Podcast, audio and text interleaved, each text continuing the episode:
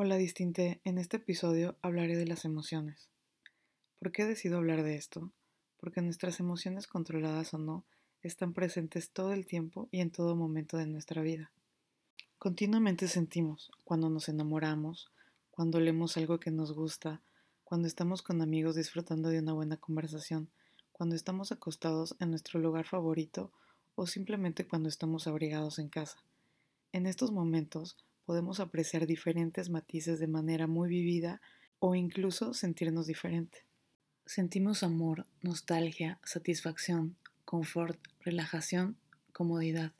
Nos encanta poder sentir este tipo de cosas, nos hacen valorar la vida, disfrutar de pequeños y grandes momentos, sentirnos presentes en el aquí y el ahora. Hasta este punto, las emociones son nuestras mejores amigas. Cuando disfrutamos de sentir todo este romance bonito de emociones, solemos no tomar muy en cuenta las emociones que muchas veces se consideran negativas. Nadie quiere las emociones negativas. Para nosotros son una molestia. Son los rivales. No queremos estar asustados, tristes, estresados o decaídos. Tampoco queremos sentir vergüenza, culpa o remordimiento.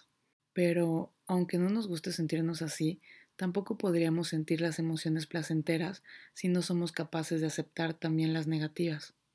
Cuando amamos a alguien, también es normal sentir miedo de perder a esa persona y desde luego muy natural estar terriblemente triste si esa persona desaparece de nuestra vida. El precio de poder sentir la maravillosa emoción que es el amor es estar dispuesto a poder sufrir en algún momento.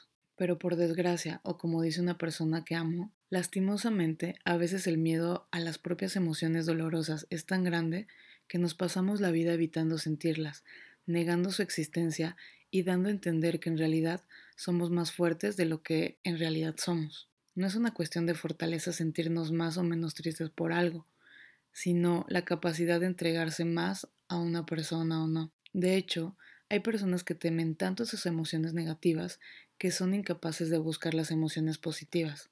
Por ejemplo, lo que pasa cuando alguien prefiere no arriesgarse a tener un puesto de trabajo que le ilusiona, pero que exige cierta responsabilidad por miedo a fracasar, o al no comenzar una relación por temor a sufrir, o a casarse por miedo a la separación o divorcio.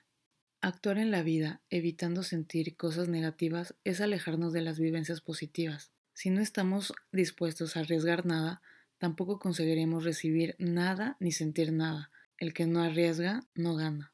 Tarde o temprano, y por mucho que queramos evitarlo, nos daremos cuenta que nuestras emociones forman parte de nosotros mismos, y luchar contra ellas es luchar contra nosotros. ¿Quién de manera consciente o por convicción desea luchar contra uno mismo? Lo bueno es que si dejamos de luchar, si somos capaces de comprender que no hay emociones amigas y rivales, sino que todas son adaptativas según las circunstancias en las que nos encontremos, podremos dejar de huir de ellas, aceptarlas, comprenderlas y expresarlas de un modo consciente con nuestras necesidades.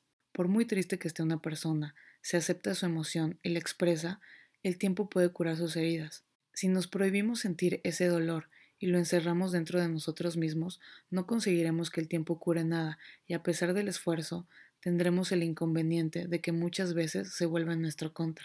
Conocer la utilidad de cada una de nuestras emociones y añadir el hecho de que somos seres racionales y emocionales puede ayudarnos a comprendernos más, aceptarnos y poder vivir tanto lo bueno como lo malo que nos ocurre en la vida. Después de todo, de lo malo también se aprende. Déjate sentir, no olvides revisar tu balance emocional, manténla equilibrada.